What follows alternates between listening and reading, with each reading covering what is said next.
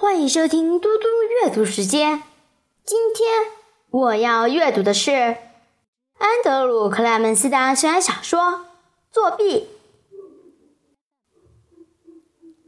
第十章：被拖下水的大人。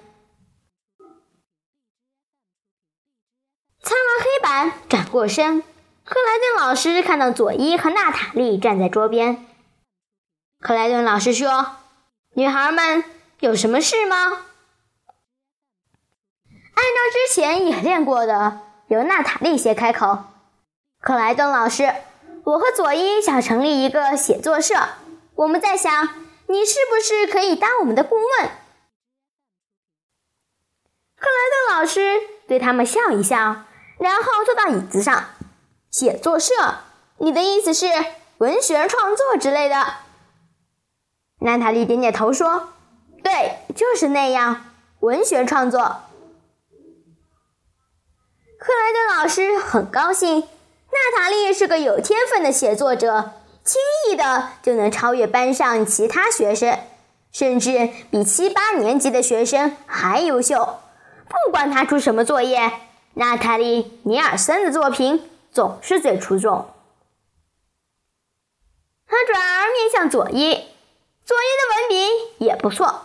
但是和娜塔莉不能比，克莱顿老师说：“那你呢，佐伊？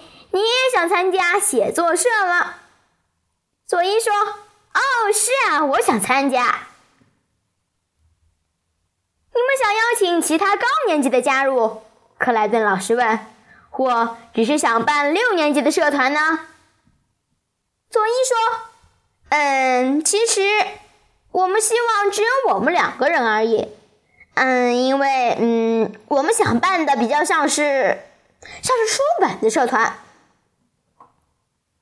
克莱顿老师挑起眉毛说：“出版的社团。”对，佐伊说：“因为嗯，是这样的，你知道娜塔莉很会写作吧？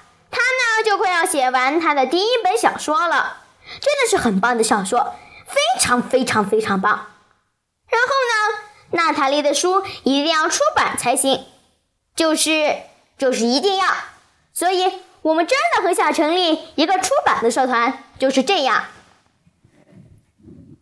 出版出版的社团，克莱顿老师被这个点子搞糊涂了。佐伊点点头，嗯，娜塔莉是作者，我是她的经纪人，而老师你呢，就是我们的顾问。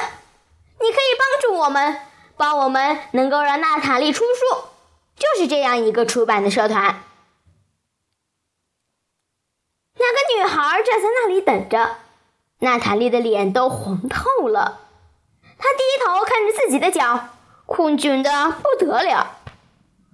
但佐伊可不会，她轻身向前，两只手撑在老师桌上，盯着克莱顿老师的脸。克莱顿老师不知道该说什么，这样听起来很合理，以六年级学生来说。不过呢，不知怎么的，感觉上就是会有麻烦。虽然他不太明白为什么这样觉得，他这样摇摇头，这样找借口拒绝，真打算开口说：“不用了，谢谢。”这时，佐伊拎起背包，掏出娜塔莉的书稿，放在桌上。